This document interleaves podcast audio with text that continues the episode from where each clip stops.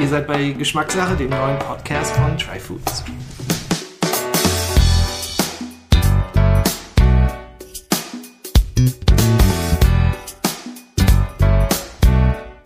Willkommen zur mittlerweile 24. Ausgabe von Geschmackssache, dem Podcast von Tryfoods. Ja, zwei Dutzend sind voll. Und bei diesem kleinen Jubiläum will ich mal back to the roots gehen und mich mit dem Thema Fisch beschäftigen. Und ich als Schleswig-Holsteiner bin ja quasi ein geborener Fischkopf. Ja, aber ganz ehrlich, Fisch ist etwas, was mich schon immer fasziniert hat. Ich esse sehr, sehr gerne Fisch, sehr gerne Meeresfrüchte und alles, was aus dem Meer kommt. Ich habe während des Studiums in den USA auch in einem Fischrestaurant arbeiten dürfen und da mich sehr viel mit dem Thema Fisch beschäftigen können in einer sehr, sehr guten Qualität. Und heute möchte ich mit Michael Wickert das Thema Fisch mal ein bisschen genauer betrachten. Und das Besondere an Michael ist, dass er sowohl Theoretiker ist, er ist äh, Fischereiwissenschaftler und auch Praktiker, denn er ist Berufsfischer, er ist Fischräuchermeister, er ist Autor, er ist jemand, der sich eben seit Jahren, seit seinem ganzen Erwachsenenleben mit diesen vielen Aspekten rund um das Thema Fisch beschäftigt. Deswegen ist Michael auch der perfekte Gast heute. Im Podcast und vor allem im ersten Teil sprechen wir sehr viel darüber, wie man Fisch einkaufen kann, sodass man Fisch noch guten Gewissens essen kann. Ein sehr großes Thema, wie ich finde. Wir sprechen über die Unterschiede von Wildfang und Zucht. Und dann im zweiten Teil, so ab Minute 42, sprechen wir mehr über die Praxis. Wir sprechen darüber, wie man Fisch räuchern kann. Er gibt auch Tipps für andere Zubereitungsmöglichkeiten, für Rezepte. Es wird wie immer ein 360-Grad-Blick auf das Thema und dieses Mal Fisch. Also bleibt unbedingt dran, denn es wird informativ, interessant und sehr unterhaltsam.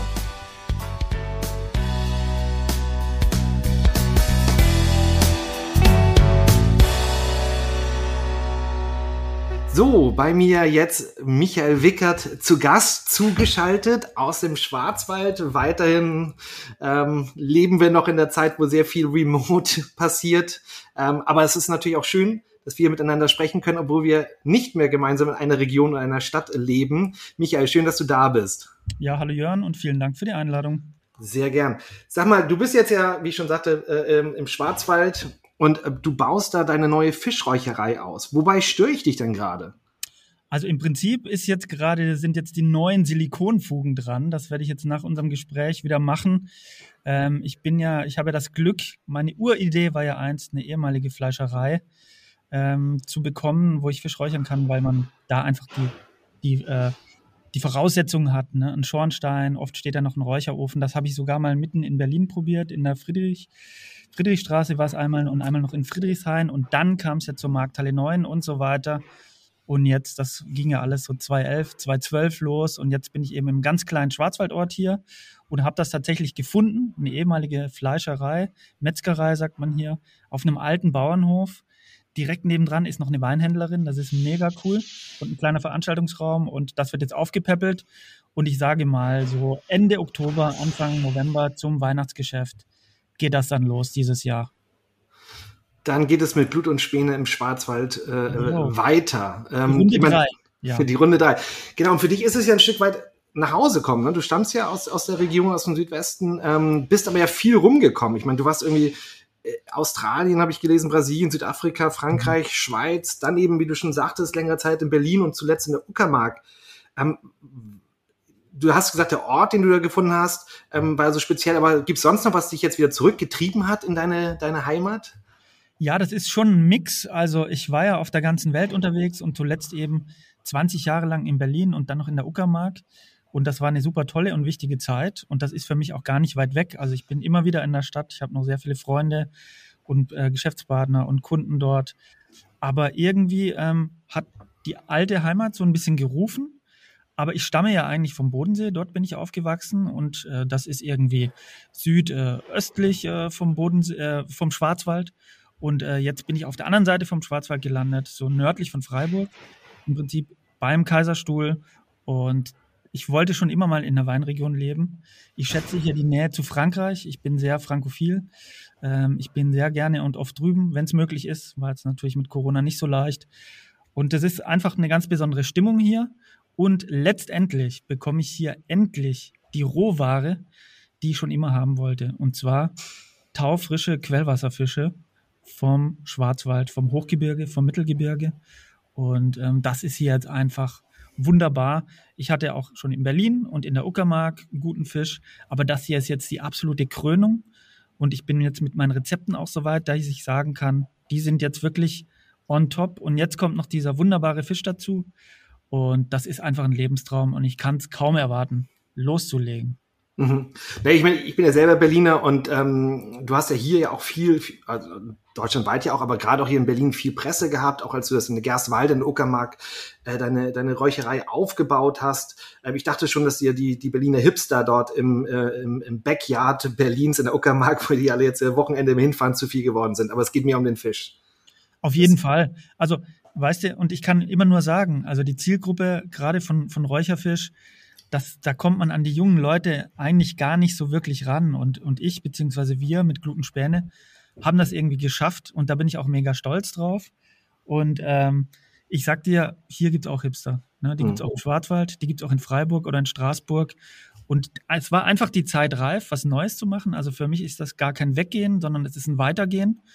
Das hätte eigentlich auch sonst wo sein können, aber es hat sich jetzt hier einfach äh, ergeben. Und wenn du mich mal besuchen kommst, dann zeige ich dir auch noch ein paar andere Gründe. Dann steigen wir mal auf den Berg oder gehen in den Kaiserstuhl, in die Weinkeller. Das ist natürlich auch super cool, dass ich hier tolle Neben- und Beiprodukte habe. Mhm. Und ich fühle mich pudelwohl. Schön, super. Ähm, ich meine, du hast ja wirklich dein ganzes Erwachsenenleben eigentlich dem Fisch gewidmet. Ne? Du hast ja ähm, Fischereiwissenschaft studiert.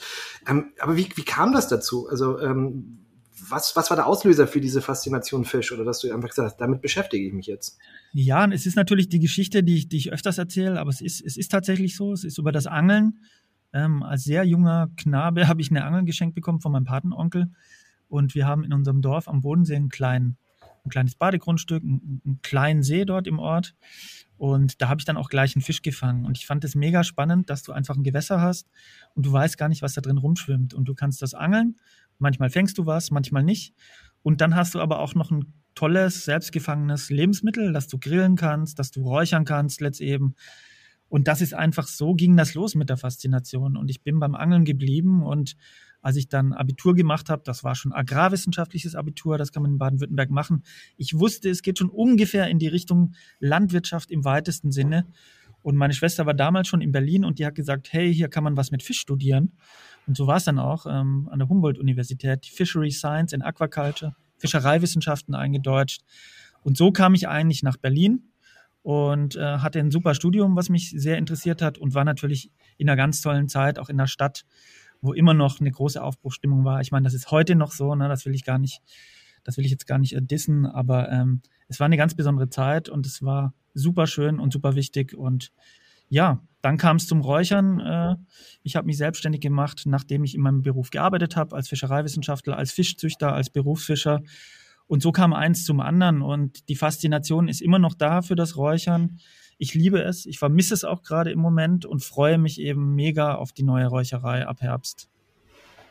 Spannend. Also Fisch ist, ich meine, ich bin, äh, habe ich ja schon gesagt, ich bin gebürtiger Fischkopf äh, aus Schleswig-Holstein ähm, und ich habe immer und lieb immer Fisch und, und, Meeresfrüchte, alles was aus dem Meer kommt, ähm, mag ich total gerne. Aber wenn man sich ja beschäftigt mit dem Thema Fisch und gerade Fischherkunft, Fischzucht, ähm, gefühlt ist man heute ja, wird man ja erschlagen von, von, von äh, Gründen, warum man eigentlich keinen Fisch mehr essen sollte. Ne? Also sei es nun Überfischung, Verschmutzung der Meere, Mikroplastik im Fisch, Antibiotika-Einsatz bei Zuchtfischen etc. Ähm, kann ich denn Fisch noch guten Gewissens essen?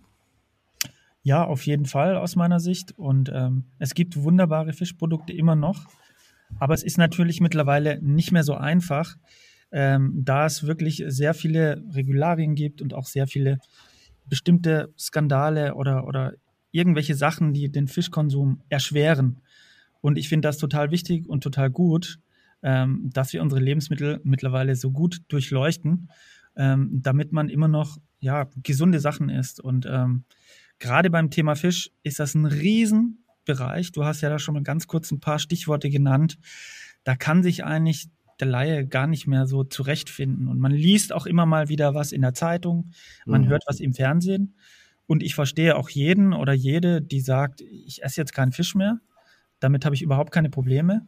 Und ähm, auch ich sage als Fischhändler oder Fischveredler, ähm, wenn ihr Fisch esst, esst bitte nicht so viel und sucht ihn euch sorgfältig aus, je nachdem, wo ihr gerade seid. Ne, das ist auch noch ein ganz wichtiges Thema. Der Standort, wo ist man denn überhaupt zum Fischessen? Wohne ich am Meer und habe ich öfters mal die Möglichkeit oder bin ich im Binnenland, wo es sicherlich auch Fisch gibt, aber wo es durchaus aufwendiger ist, ihn dorthin zu transportieren. Das sind eigentlich alles so Faktoren, die sollte man sich ähm, zu Genüge führen. Da sollte man sich ein bisschen einlesen oder wie, wie jetzt wir hier, sich einfach mal schön einhören. Und dann kann man eigentlich ganz gut seine Schlüsse draus ziehen und immer noch ein, ein tolles Produkt bekommen mhm. und äh, mhm. wertschätzend genießen kann. Hm. Lass uns dann mal vielleicht ein bisschen, ein bisschen mal einsteigen. Also wir können ja sehen, ähm, klar, du sagst, es hängt davon ab, wo man auch ist.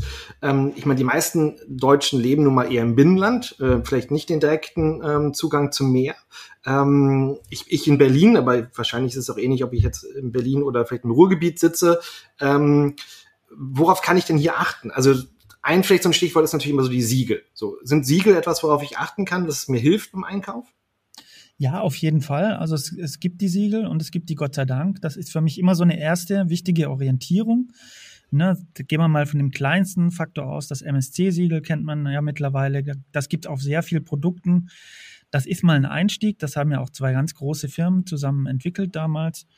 Und, aber es ist natürlich schwierig, so ein Siegel auch tatsächlich zu kontrollieren. Das ist auch einer der großen Kritikpunkte an dem Siegel. Und deswegen kann man da noch weitergehen. Es gibt Friends of the Sea zum Beispiel mit bestimmten Kriterien oder es gibt die Bio-Siegel und ähm, es gibt das Aquakultur-Siegel im Moment, was ein Äquivalent ist zum MSC. Das ist eigentlich schon auch wieder ein Dschungel ne? und man kann sich ein genau. bisschen darin verlieren. Aber ich sage mal, lieber ein Siegel als gar keins. Mhm. Damit kann man schon mal anfangen. Mhm. Gibt es ein Auto, gibt's, sorry, gibt es einen Automatismus? Also zum Beispiel kann ich, wenn ich, also MSC äh, schien ja so ein bisschen durch wie bei dir, dass es nicht unbedingt immer ja. automatisch schon was Gutes ist, aber ja. zum Beispiel Bio ist das, also wenn ich einen Biofisch kaufe, einen biozertifizierten Fisch, kann ich den automatisch guten Gewissens äh, kaufen oder gibt es da auch so, mh, hm, wo du sagst, naja, nicht immer?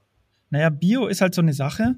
Ähm, Bio heißt ja nur, dass es nach bestimmten Kriterien produziert wurde, aber nicht wo. Es gibt natürlich wunderbaren äh, Biofisch, der kommt aber von sonst woher. Das ist das nächste Problem, dass viele Fische auch weit reisen und ähm, ich meine, beim Shrimp ist es nun mal so, die kommen meistens aus Südostasien oder wo auch her immer. Jetzt gibt's aber auch Produzenten, zum Beispiel in Deutschland, die züchten hier Süßwassergarnelen bei uns. Und jetzt ist die Frage, was ist besser? Das Biosiegel mit den äh, Garnelen aus dem Ausland importiert oder die heimische Garnele, die hier wenige Kilometer oder wenige hundert Kilometer vielleicht von mir zu Hause weg produziert wird, aber natürlich in der Halle mit großen äh, Plastikwannen. Was ist da ethisch vertretbar? Und das abzuwägen, das ist so ein bisschen das Geschick. Da muss jeder eigentlich selber auf sich hören, was er möchte und das ein bisschen abwägen.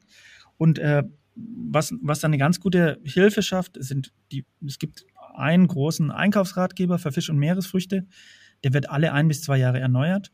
Und das finde ich eigentlich so mit im Moment der beste erste Anhaltspunkt, an dem man sich orientieren ist kann. Ist es der Fischratgeber von Greenpeace oder WWF? Oder genau, von WWF. WWF. Mhm. Und ähm, die haben ja auch eine App mit einem Ampelsystem und das finde ich also als Laie schon mal ein ganz guter Einstieg. Da kann man sagen, okay, ich will nur essen, alles was grün ist als Ampel, das ist dann das, das, das und das. Oder orange ist auch noch okay, beziehungsweise gelb. Ne? Und ähm, so kann man sich da entlanghangeln. Und ähm, ich kann jetzt auch als Experte nicht sagen, mach genau das und das und das und dann fährst du gut, sondern da muss man selber noch die Aspekte mit einbringen. Wo wohne ich? Was für ein, was für ein Angebot habe ich vor Ort? Und dann kann man sich das zusammenbauen. Und im Idealfall hat man halt vielleicht einen Fischereibetrieb in der Nähe oder einen Fischzuchtbetrieb. Da können wir auch gleich nochmal genauer eingehen, was das mit der Fischzucht auf sich hat. Und da kann man super Qualitäten bekommen, direkt um die Ecke. Ja. Okay, also beim WWF äh, Fischratgeber, ich habe mir den neulich auch oder angeschaut und ich fand das auch interessant. Das ist, ähm, aber es ist natürlich manchmal auch so sehr was ist, es ist komplex, ne? weil es natürlich dann eben ich, bestimmte Fische, wo es dann grüne Ampel. Nur in dem, also Makrele Nordostatlantik okay, Nordwestatlantik genau. aber wieder nicht okay. Ähm, das heißt, man braucht ja wirklich beim Einkaufen und muss dann auch fragen wahrscheinlich, ne? oder ähm, ähm, sehen, wo kommt jetzt wo genau dieser Fisch her.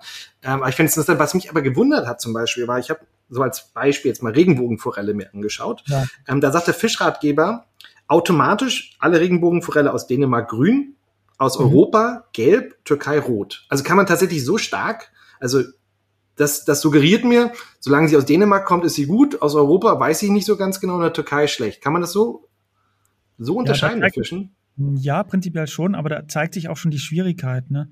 Es ist ja ein Anhaltspunkt, sage ich mal, und man, man geht davon aus, dass ein Großteil der Forellen aus Dänemark vielleicht grün und in Ordnung sind und ein Großteil der Forellen aus der Türkei nicht.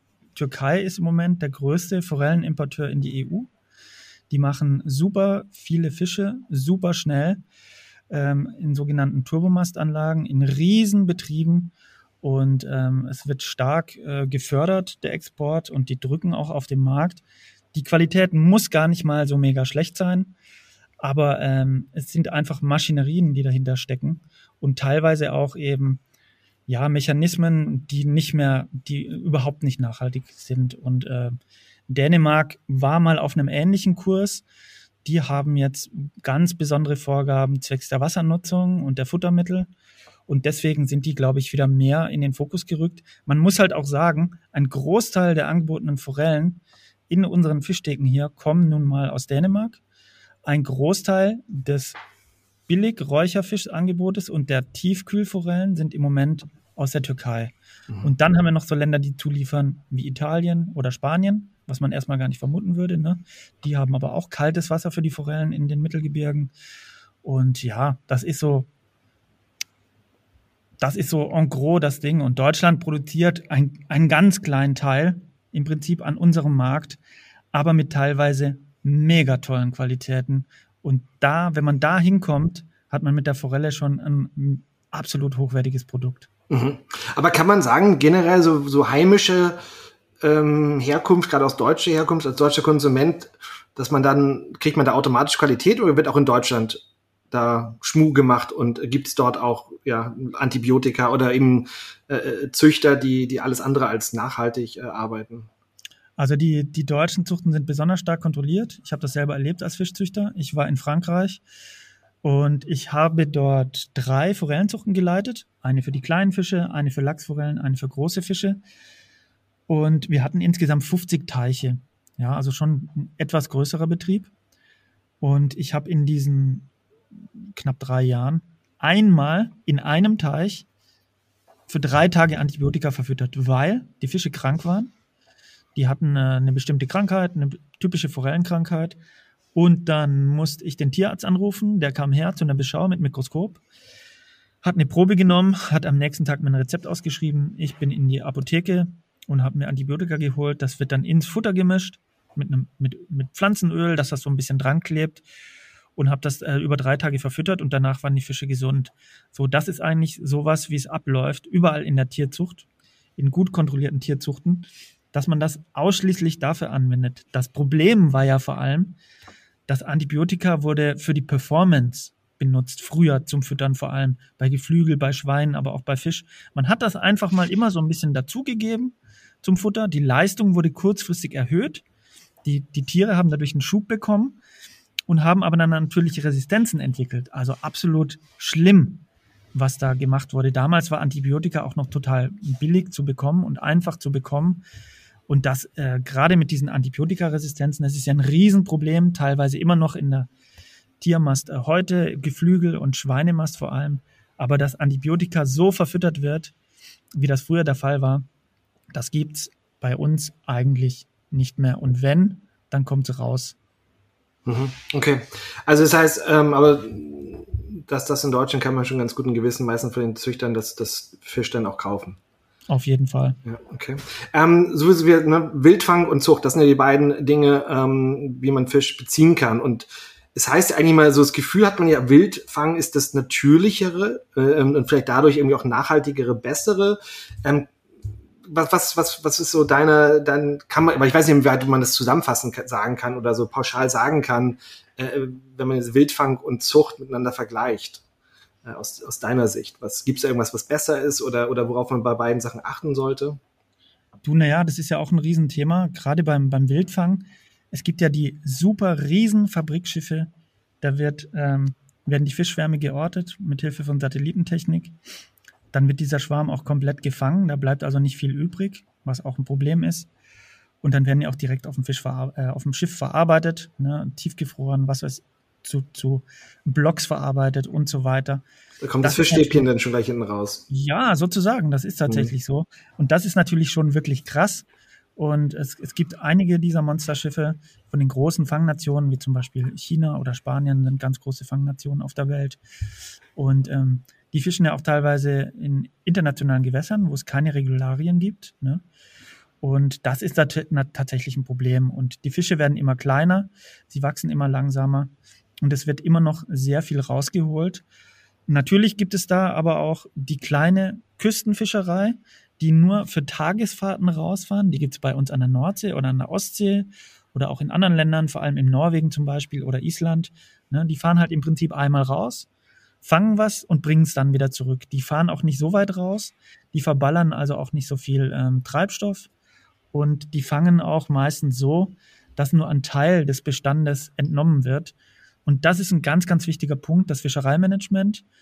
Da gibt's völlig verschiedene Regularien in den Ländern.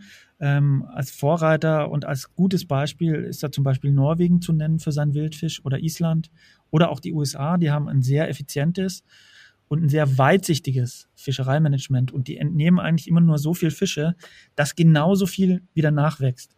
Ne? Auf der anderen Seite wird ein Drittel des weltweiten Fanges illegal gefangen der wird nicht dokumentiert, nicht reguliert.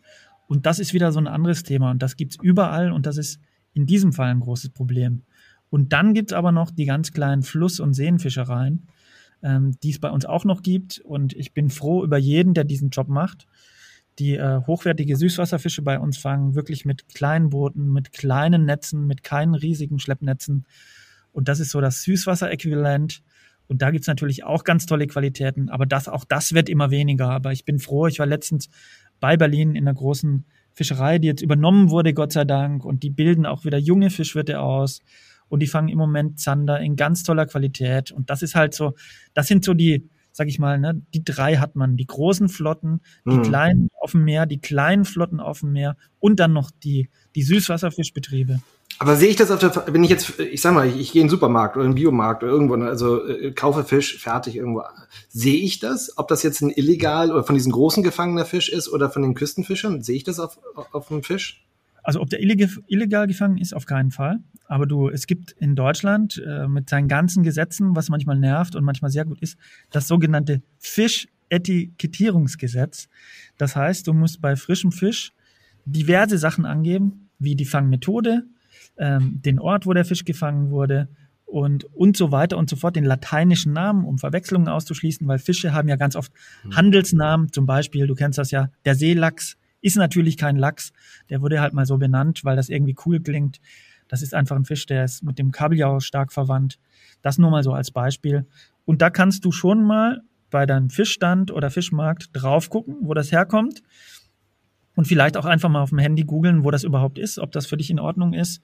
Du kannst mal den lateinischen Namen googeln und rausfinden, was er vielleicht wirklich für ein Fisch ist, wenn er jetzt einen Handelsnamen hat. So kann man da eigentlich ganz gut mit anfangen. Mhm. Und, und im allerbesten Fall hast du halt einen Händler oder eine Händlerin, mit denen du schnacken kannst.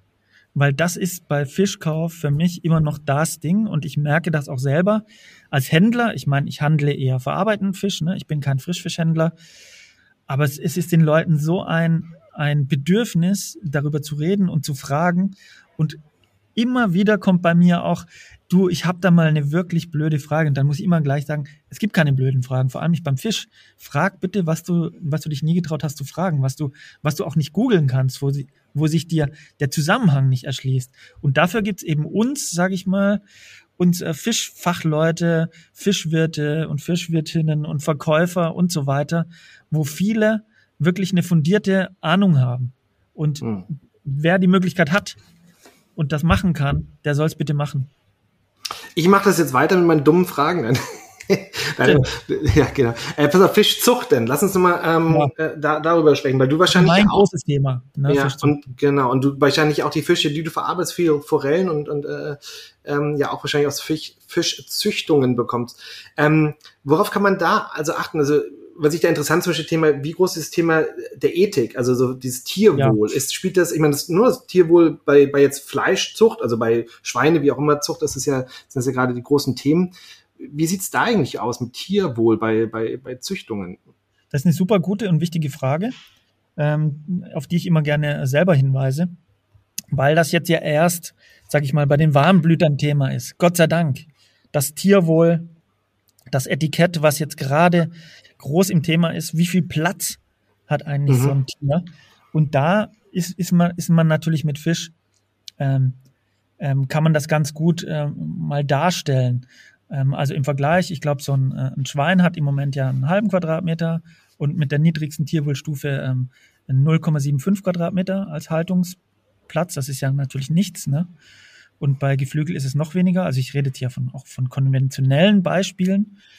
Und bei Fisch, nur mal zum Beispiel, im Moment in der konventionellen Lachszucht hat man die Vorgabe, dass man pro Kubikmeter maximal 25 Kilo Fisch produziert das hieße im Fall von 1000 Liter Wasser, wären das 2,5 Prozent des Raumes sind Fisch und 97,5 Prozent ähm, des Rests sind Wasser. Natürlich hat man einen dreidimensionalen Raum, das ist nochmal anders, ne, wie bei, bei Landtieren, die jetzt auf dem Grunde stehen.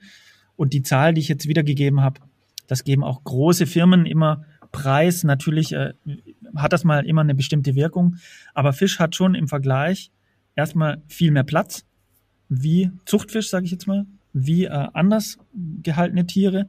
Und das ist schon mal ein großer Vorteil. Und wenn du von selber vielleicht noch den Platz, noch ein bisschen mehr Platz gibst, ne, du kannst das ja selber steuern als Züchter, dann äh, ist das das A und O in der Fischhaltung, dass du die Fische nicht zu dicht hältst, also wie bei allen anderen Tieren auch, weil dann entstehen in vielen Fällen einfach Krankheiten, weil man sich zu sehr auf die Pelle rückt, um das mal ganz platt zu sagen.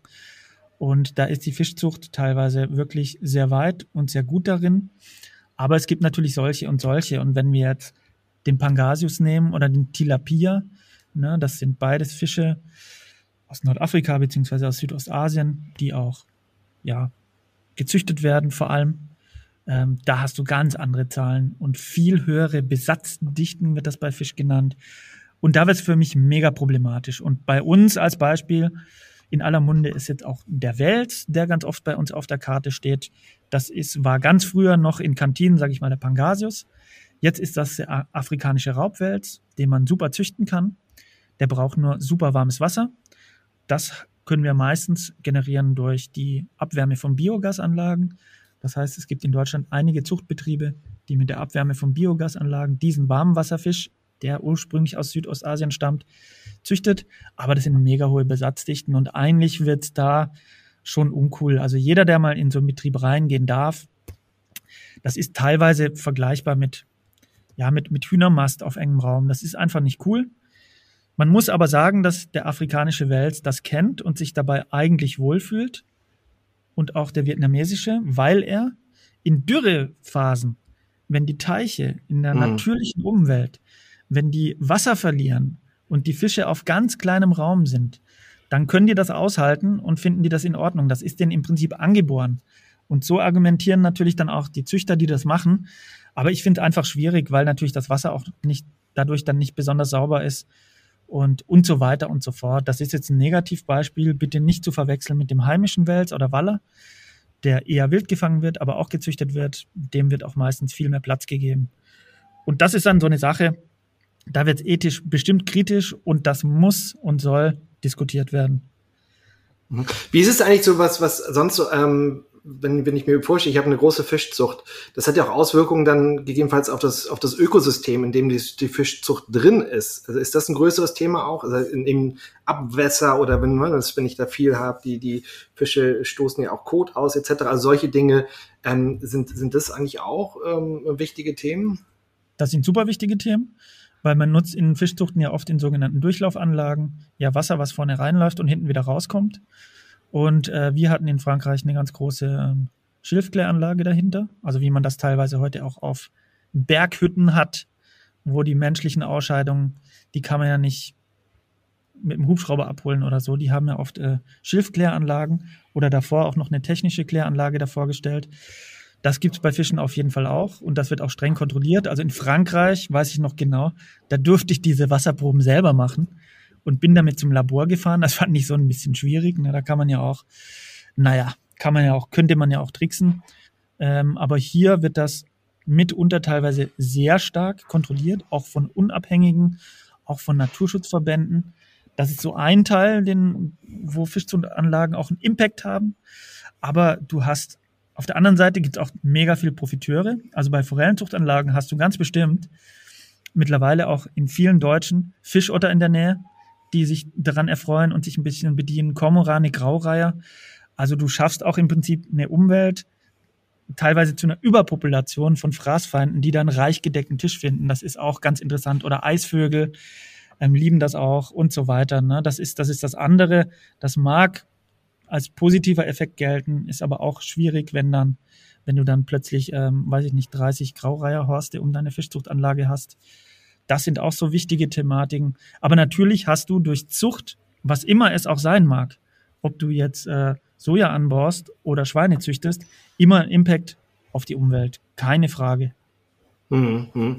Äh, Stichpunkt hier, Impact äh, auf die Umwelt. Äh, was jetzt ja auch ein Thema ist auf jeden Fall in Berlin. Ich glaube, ich weiß nicht, ob es mittlerweile mehrere gibt, aber es gibt auf jeden Fall ja mindestens eine äh, sogenannte Aqua Aquaponic Farm, ähm, die im Endeffekt hier so einen geschlossenen Kreislauf darstellt, wenn ich das richtig verstanden habe, was ja also aus Nachhaltigkeitsfaktoren erstmal sich super anhört. Ähm, kannst du da was zu sagen? Also ist das so ein Modell für die Zukunft? Ähm, kann man sowas auch irgendwie ein Stück weit skalieren? Also ist sowas möglich, dass man dann mehrere in der Stadt hat? Also in Berlin gibt es diesen ähm, Hauptstadt Barsch, glaube ich, ne? der, der hier ja ähm, in, in solcher Farm ähm, gezüchtet und dann eben auch verkauft wird. Also ist sowas so ein, so ein Modell für die Zukunft aus deiner Sicht? Also es ist ganz interessant, weil bevor es die äh, Indoor-Anlagen in Deutschland gab, habe ich das Thema schon beforscht als junger Wissenschaftler in Berlin tatsächlich. Der sogenannte Tomatenfisch mag dem einen oder anderen ein Begriff sein. Das war im Prinzip ähm, äh, Deutschlands erste Forschungs-Indoor-Aquaponik-Anlage. Und ähm, was ein ganz interessanter Fakt ist, diese Forschung und nicht nur damals dort, sondern auch woanders, wurde teilweise von der NASA äh, querfinanziert. Die Idee letztendlich dahinter ist, könnte man in einem geschlossenen System auf einem anderen Planeten Fisch und Fisch erzeugen und auch bestimmte Pflanzen und könnte man dann das natürlich so nutzen, dass die Ausscheidungen der Fische als Dünger für die Pflanzen verwendet werden. Das ist im Prinzip der Grundgedanke daran, weil sonst ist es ja eigentlich gar nicht so sinnvoll. Warum sollte man das machen? Ich meine, man hat alles vor Ort, aber es ist ein ganz großer technischer Aufwand.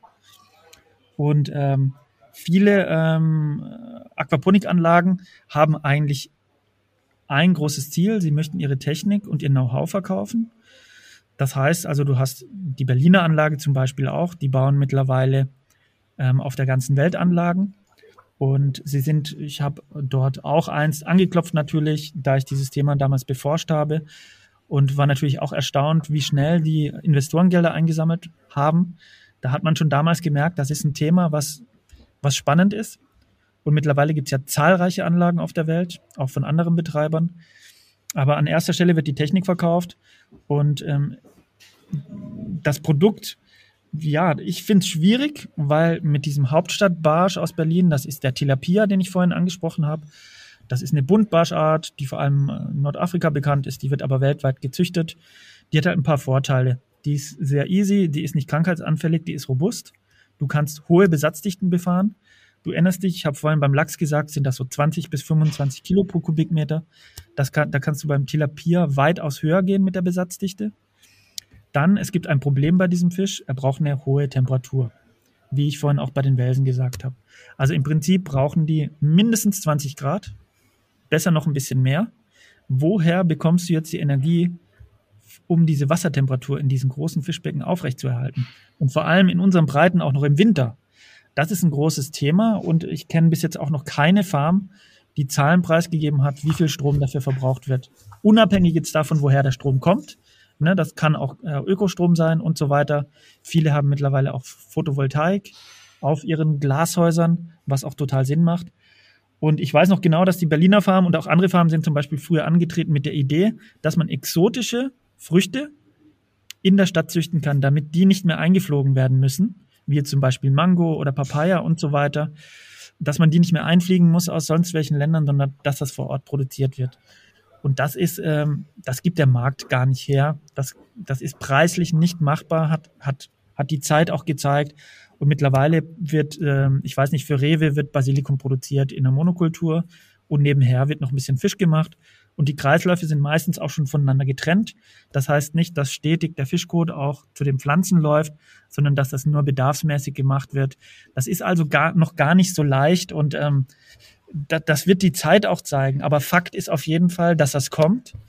Und ähm, was ich noch viel spannender finde, sind die ganzen Microgreens, die es ja jetzt überall gibt. Auch in Berlin ein Startup, du kennst es bestimmt, was ja mittlerweile in, in großen Supermärkten auch ähm, Kräuter anbaut und Salate. Das macht eine Riesenwelle. Ich weiß nicht, ob es wirtschaftlich ist. Ich weiß nicht, wie der Markt dafür ist. Aber es ist auf jeden Fall gerade total angesagt und in Vorreiterstädten der Foodindustrie, vielleicht New York zu nennen, gibt es ja mittlerweile riesige Hallen, in denen Salat produziert wird, auf in Steinwolle oder nur in einem flüssigen Substrat. Und ähm, das funktioniert bestimmt wirtschaftlich. Ich frage mich nur, wollen wir das? Wollen wir Salat aus einer Fabrik essen oder soll er weiterhin auf dem Feld wachsen, wie bisher auch? Und das sind so Sachen, da sind wir beide schon in einer, in einer ganz anderen Generation. Ich, mich würde sehr interessieren, was da jetzt die ganz junge Generation davon denkt, für die das vielleicht schon normaler sein wird. Ne? Für uns ist das schon noch krass, oder? So dran zu denken. Du hast eine Halle, du hast künstliches Licht, da fahren Roboter rum. Ne? Es ist schon speziell und mit dem Fisch sehe ich das sehr kritisch. So, ja, ja. Ne? Da sage ich dann eigentlich lieber, dann lieber gar kein Fisch. Ne? Ich weiß mhm. es nicht. Das mhm. ist immer. Ja, aber es ist ein Stück weit, ne? Es bringt uns weiter ja weg. Also es ist ja, wir in unserer Gesellschaft ja sowieso schon so weit weg sind eigentlich von, von, von den Ökosystemen ne? und, und die zu verstehen, wie die normal funktionieren und durch solche ja, Lebensmittelherstellung oder Zucht ähm, hilft das ja auch nicht, also die Ökosysteme da draußen wieder ein bisschen besser zu verstehen, sondern wir kapseln das ja noch stärker davon ab. Aber ich bin manchmal auch so, frage ich mich, okay, bin ich da auch zu, zu traditionell verhaftet, äh, wenn man sich andere Faktoren anschaut, hat das natürlich Vorteile. Aber das ist ja auch dieses ganze Thema, anders Lebensmittel äh, zu züchten oder herzustellen, ist ja bei Fleisch auch ein großes Thema, Fleischersatz. Ja. Ähm, ich habe jetzt auch so ein bisschen was tatsächlich so einige Startups, auch vor allem so im Ausland, gesehen, die sich jetzt auch um das Thema Fischersatz kümmern. Ähm, hast du da schon mal so ein bisschen dich rumprobiert ähm, und ein bisschen was kennengelernt? Und wenn ja, was ist so da deine Meinung? Gibt's da, äh, gibt's da was Interessantes im, im Bereich Fischersatz? Also ich finde das auf jeden Fall super spannend und ich habe schon zu Fleischersatzzeiten ähm, den Markt so ein bisschen beobachtet und wusste auch, dass das, äh, dass das für den Fisch kommt. Und das ging ja jetzt auch teilweise sehr rasant, weil man ja ähm, die Ersatzprodukte einfach drucken kann, im Prinzip, so nennt man das ja mittlerweile. Und ich probiere da auch immer mal wieder sehr gerne, weil man darf nie vergessen, es gibt ja viele Leute, die wollen gar keinen Fisch essen, aus diversen Gründen, ethischen Gründen und so weiter. Es gibt aber auch viele Leute, die dürfen keinen Fisch essen, aus allergischen Gründen oder Unverträglichkeiten.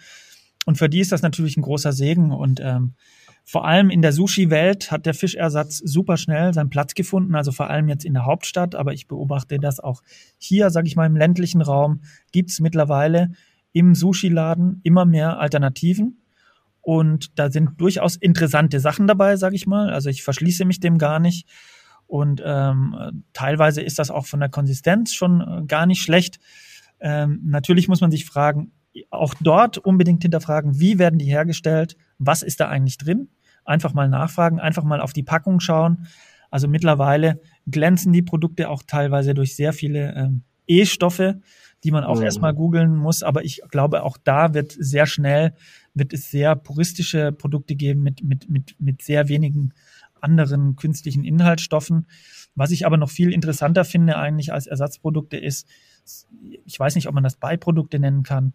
Es passiert gerade super viel auf dem Algenmarkt. Das ist eigentlich ganz toll, ähm, was ja in anderen Ländern schon gang und gäbe ist und ganz normal und völlig traditionell. Wenn wir da mal nach Asien schauen, so ganz pauschal gesagt, kommen auch bei uns jetzt ähm, diverse Algen auf den Markt ähm, die äh, an Fisch erinnern, die aber vor allem einen Meeresgeschmack transportieren, sage ich jetzt mal. Und ähm, da gibt es auch schon einige Startups mittlerweile aus Europa. Und da habe ich da auch schon wirklich äh, tolle Sachen probiert. Das sind neue Geschmäcker. Viele Algen haben auch erstmal viel Protein und sie haben auch viel Umami und sehr viel Vitaminstoffe und gesunde Inhaltsstoffe.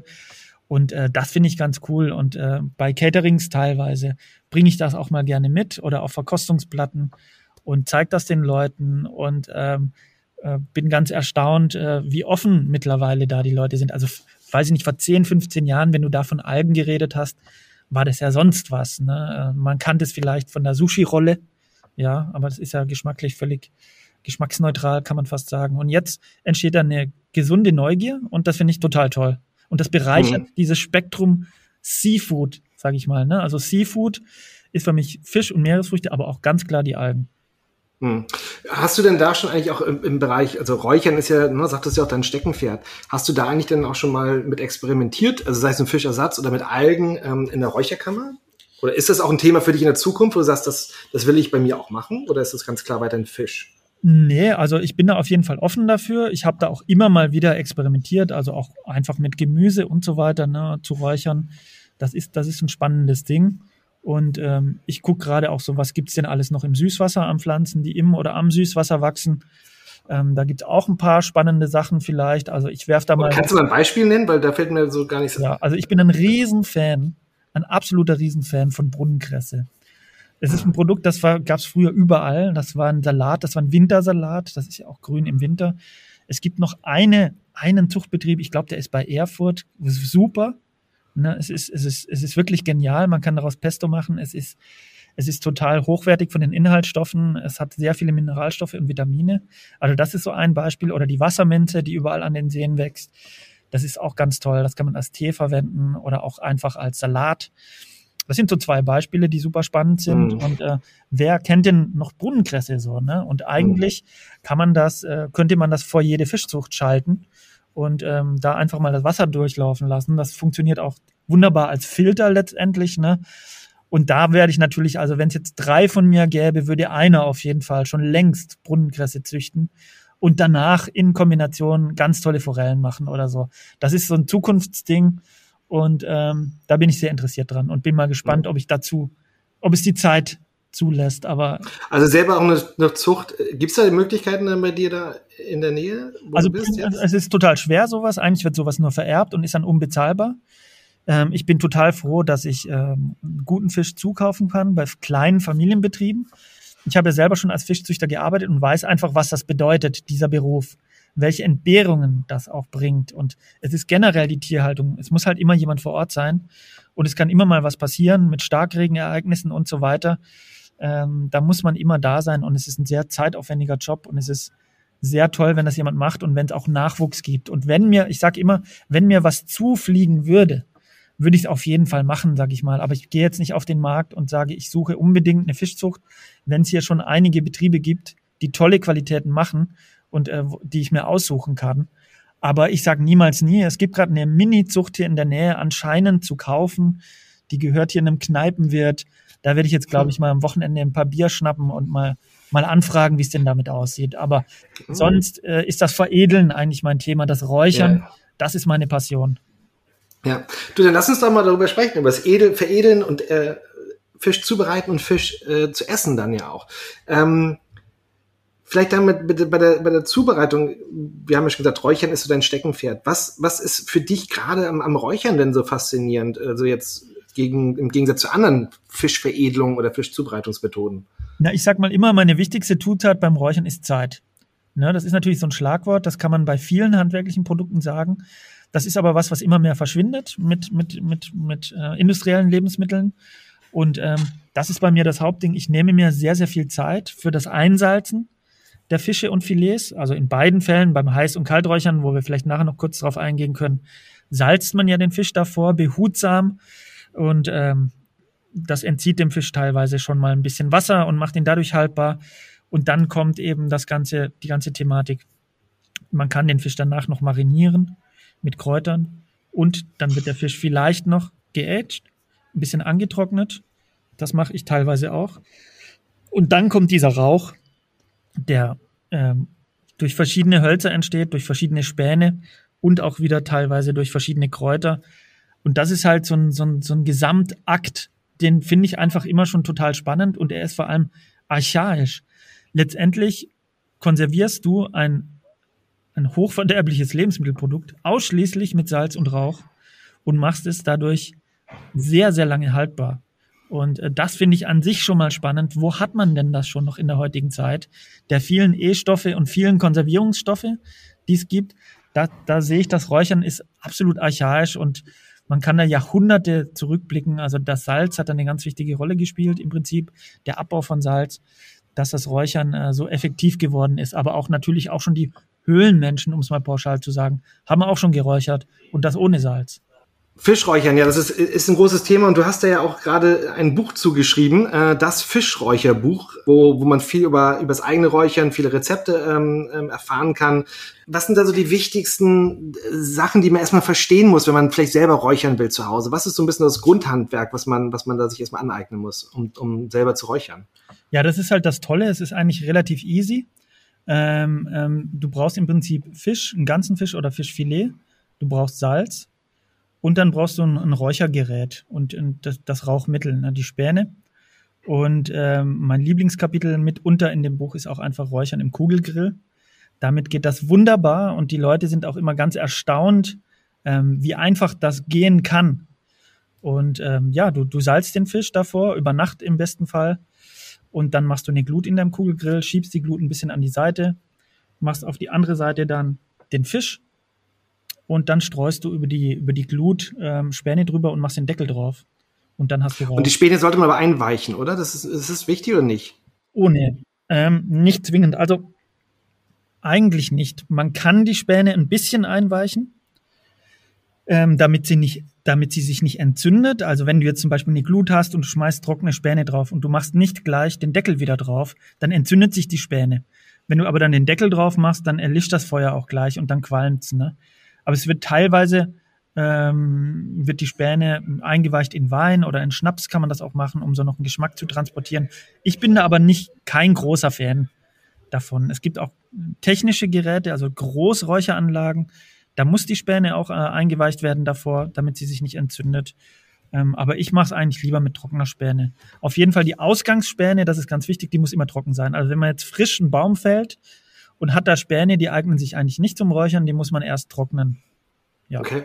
Und, und ich habe, also ich tatsächlich auch selber, ich habe etwas größeren Smoker, aber es ist eben nur eine Kammer. Ja. Ähm, ähm, und äh, da habe ich jetzt auch schon ähm, eigene Experimente oder mal ein eigenes Experiment mit Forellen gefahren, ähm, was, was ganz gut war. Temperatursteuerung ist immer noch so ein bisschen so ein ja. Thema, was gar nicht so leicht ist, finde ich, wenn man es über längere Zeit haben möchte also ich habe jetzt Chips benutzt. Also das ist ja auch, es gibt ja ganz unterschiedliche bei Holz. Also es gibt ja sehr feinen Späne, dann gibt es, glaube ich, so eine mittlere, dann gibt es die größeren Chips bis hin zu ganzen ja, Blöcken. Ähm, ist das wichtig, also ob da, wie fein das jetzt geschnitten ist?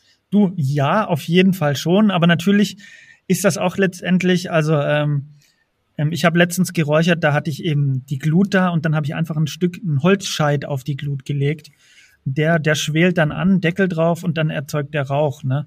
Aber natürlich, du hast ja schon angesprochen, es gibt Chunks, das sind so große Würfel. Es gibt die Chips, die sind so groß wie Kartoffelchips vielleicht. Und dann gibt's auch die Räucherspäne, die sind etwas feiner, das Räuchermehl. Das beschreibe ich natürlich alles im Buch. Und je nach Räuchermethode ist das absolut wichtig. Also zum Kalträuchern zum Beispiel nimmt man schon feine Räucherspäne, so um die zwei Millimeter. Das ist da super wichtig. Beim Heißräuchern ist das gar nicht so wichtig. Da spielt eigentlich eher die große Rolle, was für Holz verwendest du eigentlich? Ne, und welchen Geschmack möchtest du transportieren? Mhm. Wir haben in Deutschland ganz klassisch die Buche zum Beispiel. Das ist so der klassische Rauchgeschmack. Dann, ähm, dann gibt's die Eiche. Ne? In vielen alten Räucherbüchern steht noch, nimm auf keinen Fall Eiche, das ist Quatsch. Ähm, ganz Schottland räuchert mit Eiche, ja, also Lachs und der Skipper, der sogenannte Bückling dort. Das ist alles über Eiche geräuchert. Das ist auch ganz wunderbar. Und man kann aber auch super kombinieren die, die, die Geschmäcker und auch die Farbe vor allem. Zum Beispiel die Esche oder die Erle, die gibt eine schöne goldene Farbe, noch ein bisschen mehr wie die Buche. Und da kann man einfach ganz toll rum, rumspielen und deswegen wird das auch nie langweilig. Und äh, so ein Smoker, den du hast, damit habe ich auch im Buch geräuchert. Da haben wir einfach mal eine ganze fette Fjordforelle drauf gemacht. Also die sieht aus wie ein großer Lachs. Zweieinhalb Kilo schwer. Die haben wir auf Kräutern gebettet und dann da drin langsam über zweieinhalb Stunden geräuchert auf den Punkt, so bei 70, 75 Grad, ein Hochgenuss ne, für mehrere Leute. Also das ist, äh, man kann mit vielem räuchern und ein bekannter Fernsehkoch, der Jamie, hat doch mal in der Keksdose geräuchert. Da muss ich sagen, na gut, das ist natürlich Quatsch. Das gab ordentlich Presse, das gab ordentlich Klicks für das Video. Aber das ist ja auch alles lackiert, das Zeug und so. Also das ist schon noch so eine Sache. Naja, da mhm. sollte man, da sollte man schon gucken. Aber ein kleiner Tischgrill im Baumarkt für 30 Euro, damit kann es schon losgehen. Ne? Oder mit einer alten, ich habe auch im Buch eine, eine, ein altes Fass. Ne? Selbst damit kann man räuchern. Also ähm, ja, es ist, es ist spannend und äh, mit die, es gibt eine Riesenauswahl an Geräten. Ja, was ist denn so, ähm, also ich meine, Heißräuchern, dass das relativ einfach ist, ähm, zu Hause, wenn man einen Grill hat, wie du hast, aber kann dich auch kalt räuchern? Ist es, oder ist es wahrscheinlich ein bisschen schwieriger, oder? Es ist ein bisschen schwieriger. Ne? Auch das habe ich jetzt im Buch beschrieben oder kann man sich im Internet mal anschauen auf diversen Plattformen. Du hast halt beim Kalträuchern darfst du eine gewisse Temperatur nicht übersteigen. Das sind beim Fisch so 30 Grad. Das Temperaturoptimum sind 15 bis 20 Grad. Wenn ich jetzt davon ausgehe, dass du deinen Smoker hast und da drin soll es 15 bis 20 Grad haben mit einer indirekten Rauchquelle, dann würde ich sagen, ähm, sind wir jetzt so im Spätsommer, Anfang Herbst ganz gut bedient mit den Temperaturen. Wenn die nachts nicht unter 10 Grad fallen und tagsüber vielleicht nicht über 20 Grad gehen und du hast dein Gerät im Schatten, dann bist du perfekt aufgestellt für das Kalträuchern. Dann brauchst du noch eine sogenannte Räucherspirale oder Sparbrand wird das auch genannt. Das kann man sich im Internet kaufen oder in gut sortierten Läden. Und du erzeugst einen indirekten Rauch. Das heißt einfach, du hast Späne, Räucherspäne, die zündest du an einer Seite an und die Glut frisst sich dann durch diese Späne durch. Über Stunden. Letztendlich ist das zu vergleichen. Früher, der ein oder andere mag es noch kennen, wenn man sich eine Zigarette angezündet hat und die in Aschenbecher gelegt hat, dann ist sie abgebrannt. Das ist heute nicht mehr so, ne? Aber da hat sich auch die Glut durchgefressen und permanent Rauch produziert. Und so ist das bei einem Sparbrand auch. Hm. Und ähm, was noch ein Unterschied ist, du nimmst beim Kalträuchern keine ganzen Fische, sondern Filets und die werden im Vergleich zum Heißräuchern davor nicht nass eingesalzen in der Lage, sondern die werden trocken eingerieben mit Salz über Nacht und verlieren dann dadurch schon mal 20 Prozent an Wasser. Das mag sich jetzt kompliziert anhören, aber wenn man eine Anleitung hat, ist das super easy. Und das Produkt ist natürlich ein Hochgenuss. Ne?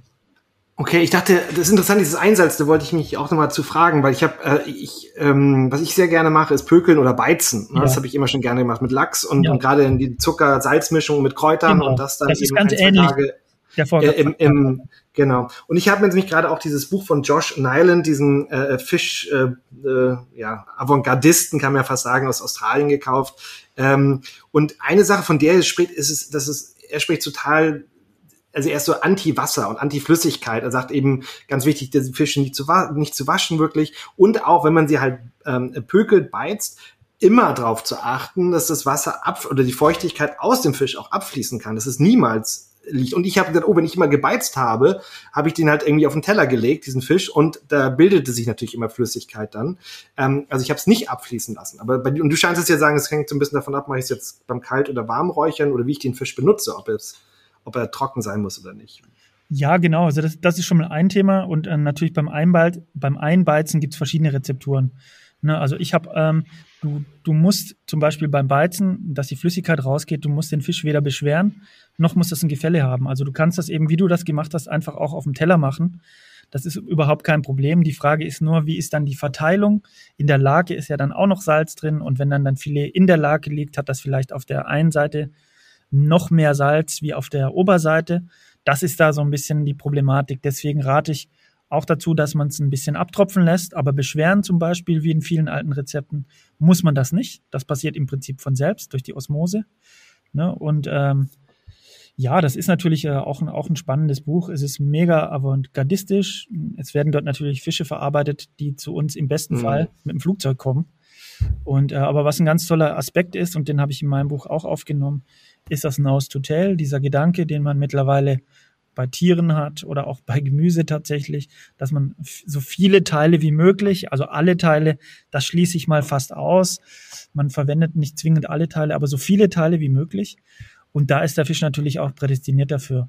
Man hat bei größeren mhm. Fischen das Herz, man hat vor allem die Leber. Auch bei manchen Fischarten ist die sehr groß, beim Dorsch zum Beispiel oder auch bei der, bei der Quappe, das ist ein Süßwasserverwandter vom Dorsch, da ist das eine absolute Delikatesse. Man kann die Haut verwenden, man kann natürlich die Karkassen, die Reste auch einkochen zu einem Fond, das habe ich auch wunderbar beschrieben. Die Mühe sollte man sich echt mal machen. Was heißt Mühe? So schwer ist das gar nicht.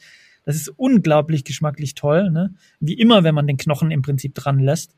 Das ist einfach noch mal einen Zacken besser und man hat dann einfach einen ganz tollen, kräftigen Fond und macht das noch mit Wurzelgemüse. Ach, da kriege ich auch schon Hunger.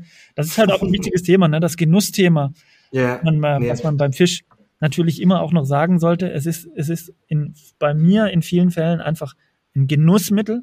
Es ist gar kein Grundnahrungsmittel. Das mag, das ist in anderen Ländern wiederum wichtig, die darauf angewiesen sind als Proteinquelle. Ja, in, in anderen Ländern, in großen Fischnationen. Ähm, aber bei, in unteren Breiten ist das ein Genussmittel, das man vielleicht zwei, dreimal im Monat, viermal im Monat richtig zelebrieren kann. Oder wenn man natürlich an der Quelle ist, wenn man am, am Meer ist oben oder wenn man im Angelurlaub ist oder wenn man in Ländern ist, wo es einfach viel mehr und ein breiteres Angebot gibt, da kann man sich das auch gerne mal äh, öfters, äh, öfters äh, auf, auf, auf die Karte schreiben. Ne? Aber ähm, sonst, sage ich mal, mit Maßen und einfach super Qualitäten suchen. Und es muss mhm. nicht teuer sein, sage ich auch immer, ne? Wenn man zur Heringssaison frischen Hering von der Ostsee oder Nordsee bekommt, das kostet nicht viel. Das kann man räuchern, das kann man grillen, das kann man smoken. Das ist wunderbar und kostet wirklich super wenig. Mhm. Beim, beim Räuchern noch mal kurz. Ne? Wir haben jetzt also Heißräuchern, äh, warm versus Kalträuchern. Was macht das denn geschmacklich eigentlich für einen Unterschied? Ähm, ähm, wenn ich jetzt etwas, wenn ich den gleichen Fisch habe und ich, ich räuchere ihn kalt versus warm, also wie verändert sich der Geschmack des Fisches? Also erstens, das Wichtigste ist mal, dass du eine ganz andere Konsistenz hast beim Kalt- und Heißräuchern. Nehmen wir jetzt mal als Beispiel den Lachs. Beim Heißräuchern hast du da einen, einen, einen, Fisch von der Konsistenz her wie gebratenen Fisch oder gebackenen mhm. Fisch. Den, ne? den man oft dann als Lachs, als unter Stremellachs, ne? Kaufen genau, das kann, ist der Stremellachs. Stremel kommt einfach vom Streifen, das ist was Ostpreußisches. Und äh, beim Kalträuchern hast du eine ganz andere Textur, den schneidet man ja dann in die feinen Scheiben. Und dieser Fisch war auch der kaltgeräucherte viel länger im Rauch, aber meistens bei einem feineren Rauch. Das Heißräuchern, der Rauch ist viel dichter.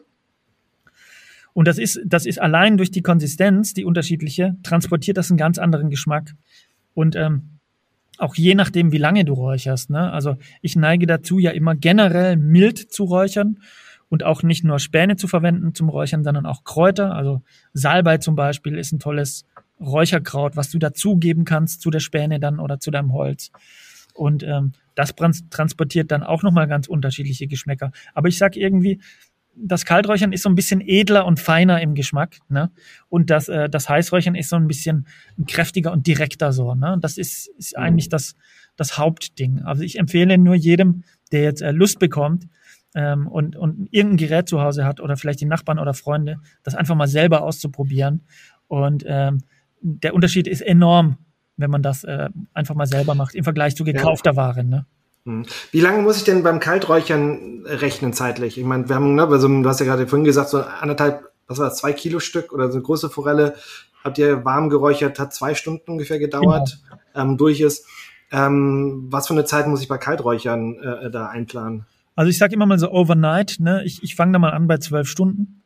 Ähm, das ist so eine Mindestzeit eigentlich und meistens, wenn man so eine kleine Rauchspirale hat, das kann man einfach mal googeln, dann weiß man, wie das aussieht. Ähm, da geht das so ungefähr, je nachdem, äh, wie viel Späne man reinmacht, so ungefähr acht bis zwölf Stunden. Und viele kombinieren das dann und machen zwei Vorgänge. Also ähm, ein Kumpel von mir zum Beispiel hat das Rezept also der, der lässt das einmal durchbrennen, die Spirale über Nacht. Der fängt irgendwie abends an. Wenn die Temperaturen ein bisschen runter sind, dann ist die am Morgen fertig. Dann geht er vielleicht zur Arbeit. Der Fisch kommt nochmal in den Kühlschrank und am nächsten Abend wird das wiederholt. Dann hat man vielleicht so insgesamt 24 Stunden. Mhm, das mhm. finde ich eigentlich eine ganz gute Zeit. Und ähm, so mache ich es bei mir oft auch. Also ich habe ganz unterschiedliche Rezepturen. Bei mir geht es auch mal 48 Stunden oder 72. Ne? Also bei mir braucht ein kaltgeräucherter Fisch oder ein kaltgeräuchertes Fischfilet eine Woche vom Anfang bis zum Ende.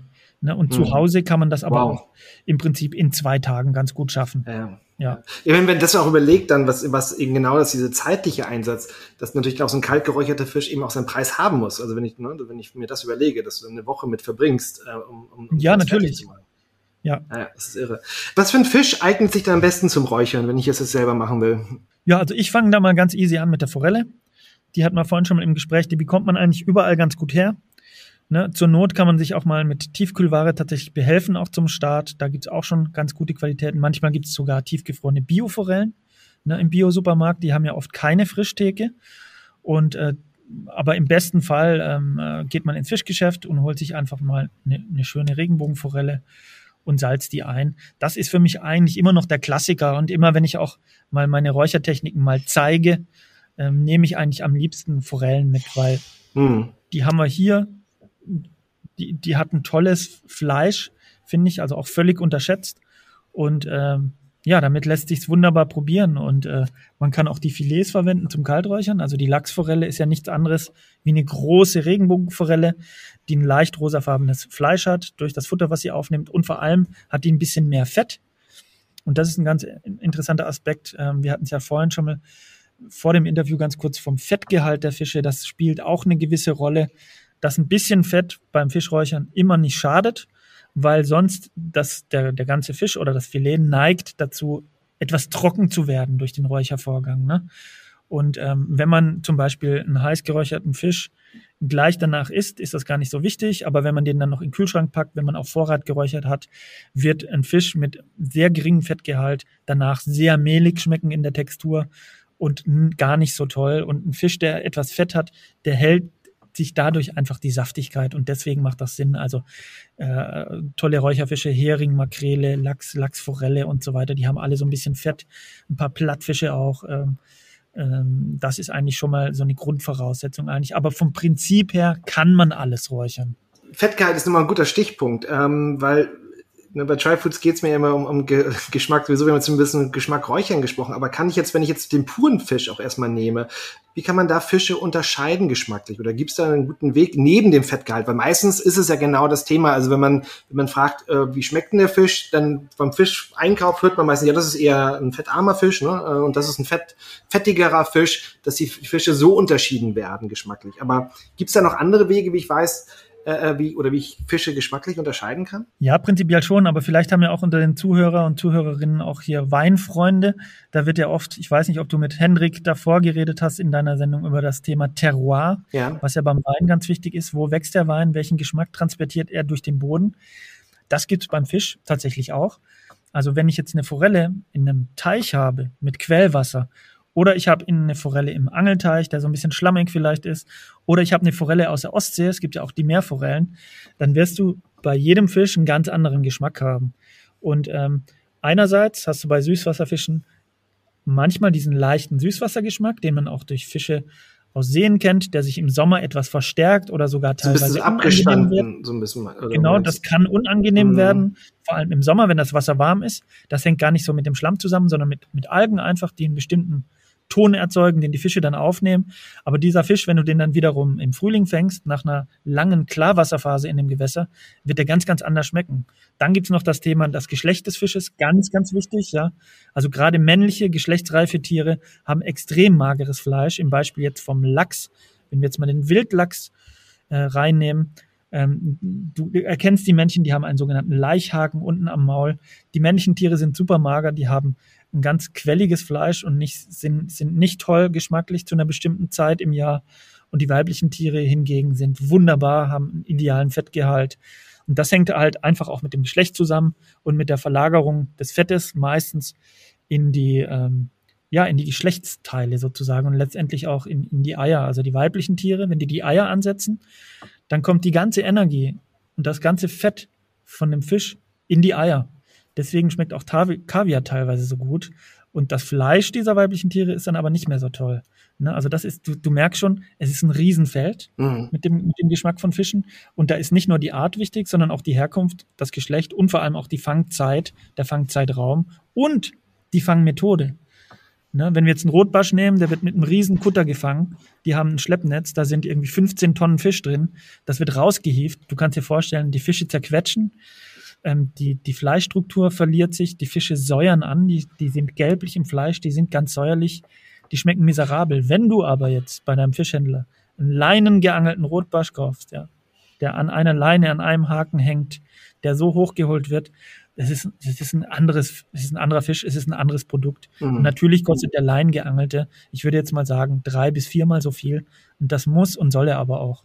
Was mich noch mal interessiert, ähm, also wir haben jetzt ein bisschen Geschmack auch vom puren Fisch erstmal gesprochen. Ich bin auch ein Typ, der total gerne Fisch roh isst. Aber das, da geht es ja auch mal so ein bisschen um das Thema, kann ich jeden Fisch, also wenn er frisch ist, kann ich jeden Fisch roh essen äh, oder kann ich nur bestimmte Fische roh essen? Gefühlt hört man da so unterschiedliche Sachen. Was, was stimmt denn da?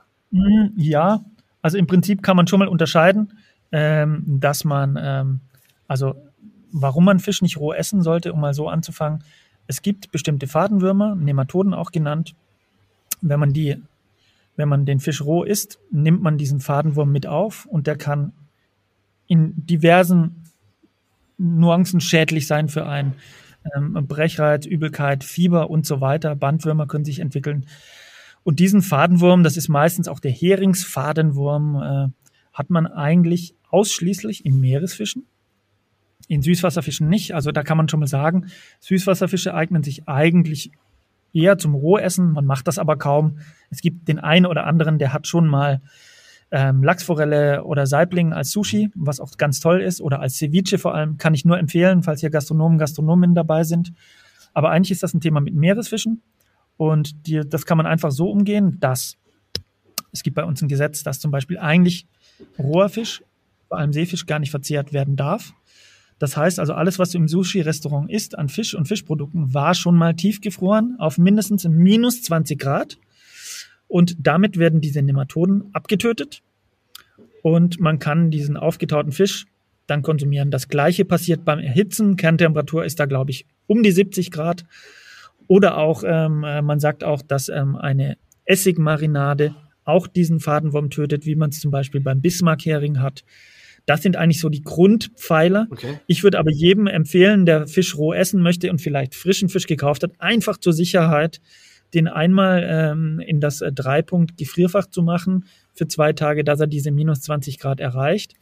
Und damit macht man beim Fisch eigentlich auch fast nichts kaputt. Also gerade Fische mit ein bisschen Fett wie Lachs oder Lachsforelle ähm, oder Saibling, ähm, die überstehen das wunderbar. Und man kann auch, was auch noch ein riesen Pluspunkt ist, wenn dieser Fisch antaut, kann man ganz toll schneiden. Du mhm. kennst das. Mhm. Man kriegt diesen perfekten Cutchen. Mhm. Habt ihr euch schon mal gefragt, ähm, wie das eigentlich zustande kommt, dass dieser Lachs im Supermarkt, der verpackte Lachs, dass der so feine Scheiben hat? Der wird natürlich immer tiefgefroren und dann tiefgefroren mit der Maschine geschnitten. Nur so lassen sich diese extrem dünnen Scheiben auch ähm, zu Hause nachmachen. Und ich mache das ja, ich schneide ja meinen Lachs immer ein bisschen dicker, dass man ein bisschen was im Mund hat.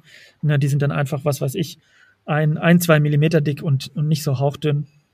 Aber ja, das ist natürlich auch ein technisches Ding. Aber das sind eigentlich so die Grundpfeiler mit dem Fischrohessen. Und Fischrohessen ist toll. Ich empfehle da auch mal andere Sachen zu probieren. Zander oder den heimischen Wels oder auch Hecht. Ja, das ist, äh, also einige Restaurants trauen sich da mittlerweile ran. Und ähm, viele säuern das auch so ein bisschen als Ceviche. Ne? Das ist so wer es nicht kennt, das ist ein, Fischsalat, wo der Fisch einfach angesäuert wird. Dadurch wird er schon die Struktur des Fisches verändert. Er wird durch die Säure ein bisschen gekocht. Das gibt's auf der ganzen Welt, das gibt's auch auf den Philippinen, äh, da wird das halt mit Essig gemacht oder in Südamerika wird das halt mit äh, Limetten oder Zitronen gemacht. Da gibt's wunderbare Rezepte. Wir haben jetzt immer noch Sommer anscheinend und äh, ja, äh, esst mehr rohen Fisch. Ja, das mit, aber äh, du hast gesagt, Essigsäure soll es auch, ähm, wie beim Bismarck-Hering, diesen Fadenwurm töten. Ist das denn auch schon durch, durch Limette, also wie bei Ceviche ist ja meistens Zitrone, Limette, die da benutzt wird. Ist es der gleiche Effekt dann auch, dass der Fadenwurm da getötet wird, oder sollte man da lieber dann auch erstmal anfrieren, um sicher zu sein? Unbedingt anfrieren beziehungsweise durchfrieren. Durchfrieren, ja, ja. ja, Genau, also wer ein Thermometer hat, kann sich auch mal ins, ins Gefrierfach legen und mal gucken, wie viel eigentlich das Gefrierfach auch bringt. Also ich würde es bei Ceviche auf jeden Fall machen. Und wie gesagt, wenn ihr Süßwasserfisch habt aus vertrauter Quelle, dann muss das nicht sein. Also wie, mhm. mein Lieblings-Ceviche war immer die, die Lachsforelle und Saibling.